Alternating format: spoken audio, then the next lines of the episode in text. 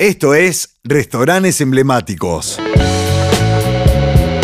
En el tradicional barrio de Alta Córdoba, justo frente a su estación de trenes, encontramos el emblemático restaurante El Celta. Uno de esos lugares de la ciudad que son una puerta de entrada a un océano de sabores. Su salón con manteles de tela, mozos elegantes y cuadros del mar promete desde lo visual una experiencia gastronómica de primer nivel. La historia del Celta se remonta a la llegada del matrimonio gallego de Gavino Escribano y Julia Vázquez a nuestra ciudad frente al estallido de la Guerra Civil Española. Juntos pusieron en funcionamiento en 1961 el Hotel Castelar, tal vez sin saber que ese sería el inicio de un negocio familiar que se coronaría en el año 2001 con la apertura de uno de los restaurantes más representativos de la comida mediterránea y la buena mariscada en Córdoba.